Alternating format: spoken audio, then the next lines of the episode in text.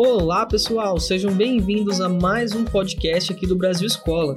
E quem está falando com vocês hoje é o professor Rafael, professor de física aqui do Brasil Escola. No nosso podcast de hoje, nós iremos falar sobre computação quântica. E aí, você já ouviu falar sobre esse assunto? A computação quântica vai ser a nova evolução dos computadores. Vamos conhecer um pouco mais sobre isso?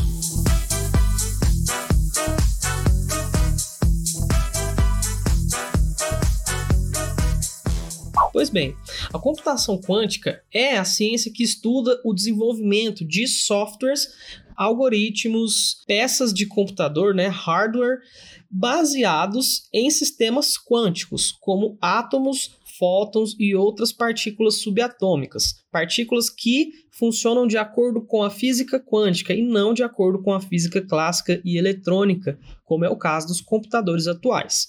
Bom, Diferentemente, então, deles, esses computadores não são totalmente determinísticos, né? Eles não são, é, não vão te retornar sempre é, o mesmo valor. Eles funcionam de acordo com probabilidades. Mas, ao mesmo tempo que isso parece estranho, isso traz uma enorme vantagem para esse tipo de computador.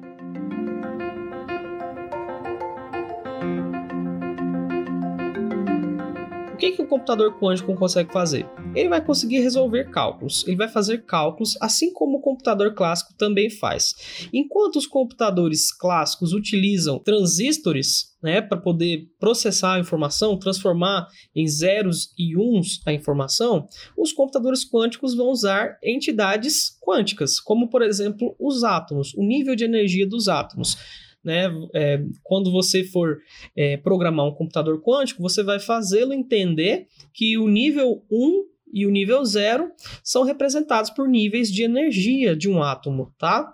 O negócio é que o átomo, ele pode apresentar esse nível de energia 1 pode apresentar o nível zero, mas ele também tem um negócio chamado de superposição quântica, que é a superposição entre os estados 1 e 0.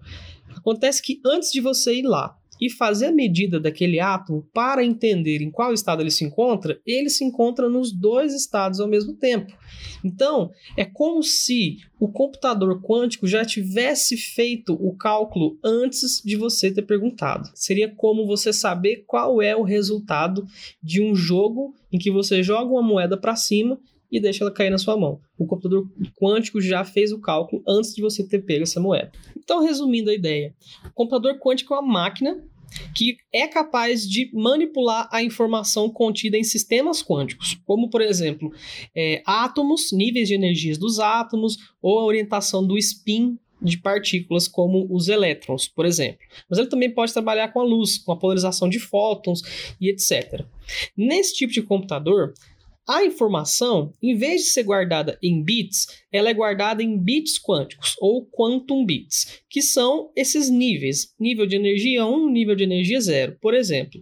E a principal função dos computadores quânticos é resolver cálculos que levariam um tempo praticamente é, impossível de ser concluído por um computador clássico, por um computador eletrônico, como os que a gente utiliza hoje em dia. Além da diferença de implementação, ou seja, além dele funcionar utilizando uma outra tecnologia, a lógica matemática por trás do computador quântico também é diferente da lógica utilizada nos computadores clássicos. Enquanto o computador clássico só apresenta a possibilidade de ter o bit 0 ou o bit 1, no computador quântico existe um negócio chamado de superposição quântica. Basicamente, é aquela ideia antes de você registrar qual é o valor medido ali no átomo, o computador quântico já considerou todas as possibilidades. Aí você deve estar se perguntando, mas qual é a necessidade real de um computador quântico? Será que os supercomputadores que a gente já tem hoje não dão conta do recado? Será que eles já não conseguem fazer o que a gente precisa? A resposta é por enquanto, sim. Mas a cada ano que passa, nós temos uma demanda maior por poder computacional. Nós precisamos fazer simulações cada vez mais complexas que envolvem cada vez é, mais variáveis, problemas de, de orgânica, por exemplo, de biologia, é, quando você quer modelar a forma como um vírus se liga numa célula ou está desenvolvendo uma vacina. Isso são sistemas de extrema complexidade que envolvem um número gigantesco de variáveis. Então, isso leva muito tempo. Com o computador quântico, esse tempo cai drasticamente. Além disso, é, os computadores que a gente utiliza, eles tem uma limitação física. Vai chegar um momento em que a gente não vai conseguir mais é, fazer com que eles evoluam. Eles vão chegar no limite físico da capacidade deles. E onde que é esse limite físico? No processamento. Os processadores, eles são feitos é, cada vez em tamanhos menores. Vai chegar um momento em que as regras da física clássica não vão mais funcionar e esses computadores não vão mais conseguir fazer a tarefa deles. A gente vai chegar num ponto em que a gente vai precisar de um substituto para os cálculos mais complexos. Essa limitação dos computadores não é algo novo. A gente já sabe disso desde 1965, quando um químico estadunidense chamado é, Gordon Moore fez uma previsão. A previsão dele era a seguinte: a cada 18 meses o número de transistores utilizado nos chips eletrônicos dobraria ela ficaria 100% maior a cada 18 meses. E a gente tem percebido que esse número tem até acelerado. É, hoje em dia nós temos chips que têm bilhões de transistores e o número de transistores ele é diretamente proporcional à capacidade de processamento. Hoje em dia nós temos aí processadores que estão sendo usados até mesmo em celulares, né, dispositivos móveis com mais de 30 bilhões de transistores, com cada um tendo aí por volta de 5 nanômetros. Vai chegar um momento que a gente teria transistores que são compostos apenas por uma pequena quantidade de átomos, um agrupamento de poucos átomos.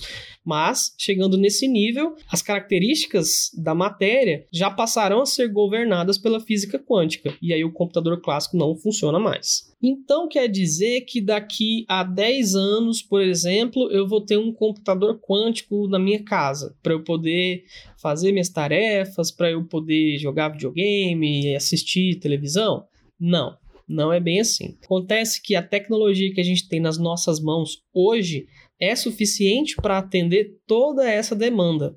Toda essa demanda de trabalho, toda essa demanda de lazer consegue ser é, suprida pelo computador eletrônico. Porém, existem demandas que o computador eletrônico ainda sofre muito para fazer. Por exemplo, fazer simulações biológicas, é, cálculos meteorológicos, simulações astronômicas, moleculares e até mesmo de sistemas complexos como sistemas ecológicos, é, sociais. Isso a gente ainda não consegue fazer hoje. Mas se nós tivéssemos a capacidade de modelar tais coisas, quais conhecimentos novos já não teriam surgido? É claro que o interesse em computadores quânticos vai além da mera investigação científica. Já existem bancos, já existem é, governos interessados em ter computadores quânticos para fazer a proteção de senhas, para proteger sites, é, para proteger contas, informações confidenciais, uma vez que toda a segurança da internet é baseada na criptografia, que é você pegar uma informação digitada ali pelo usuário e fazer um grande cálculo com essa informação é, é, com base em um, que, em um número que a gente chama de número primo. O número primo é aquele que não pode ser dividido é, integralmente por nenhum outro número a não ser ele mesmo e um. Então, na internet, a segurança é baseada em números primos gigantescos, de 128, 256 dígitos, e um computador normal levaria dezenas de milhares de anos para conseguir decifrar essa informação, enquanto um computador quântico faria isso em um tempo mínimo, coisa de minutos. Então, é, com a chegada dos computadores quânticos, existe sim uma enorme preocupação dos governos e de entidades aí de conseguir proteger as informações da internet. Bom, mas por que que o computador quântico é tão bom em fazer esses cálculos que seriam extremamente longos para um computador normal. A facilidade dos computadores quânticos em lidar com esses sistemas complexos está diretamente relacionado com a natureza do bit quântico. Enquanto o bit eletrônico só pode valer 0 ou 1, um, o bit quântico pode apresentar os dois valores ao mesmo tempo. Sendo assim, Um único bit quântico equivale a dois bits eletrônicos, dois bits clássicos. Pode não parecer muito, mas se a gente tiver 10 bits quânticos, um computador com 10 bits quânticos, nós vamos ter uma equivalência de um computador clássico de 2 elevado a 10 bits, ou seja, um computador de 1024 bits. E olha, os computadores que a gente utiliza hoje em dia, na maioria, são 64 bits. Imagina só o que a gente não pode fazer se a gente tivesse 100 bits em um computador quântico. Tudo parece muito lindo, né? Nossa, vamos fazer computadores quânticos agora. Vamos construir novos computadores quânticos.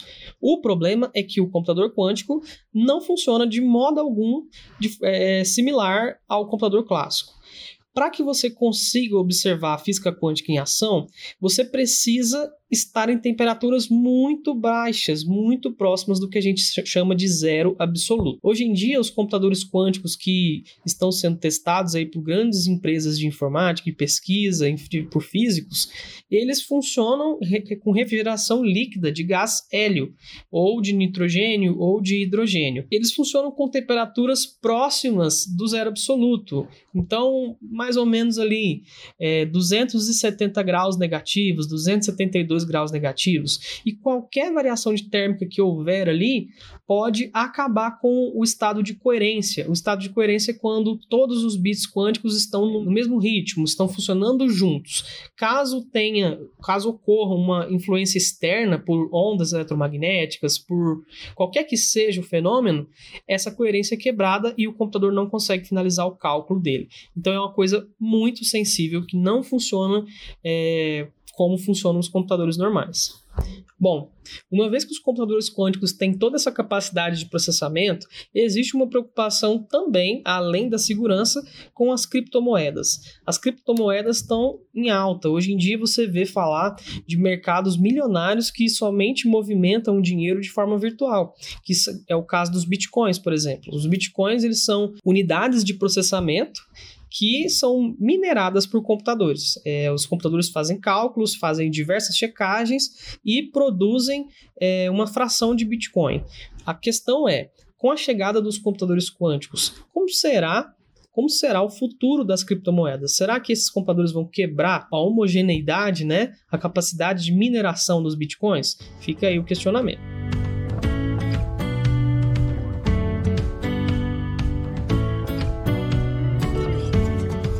Isso, pessoal. Eu espero que vocês tenham gostado do nosso podcast, que tenham aprendido um pouco mais sobre o que é computação quântica. Se você gostou, vai lá no nosso site que tem uma série de textos e informações legais sobre o mundo da física quântica e sobre a computação quântica também. Não se esqueça de se inscrever nos nossos canais. Muito obrigado e até a próxima. Tchau, tchau.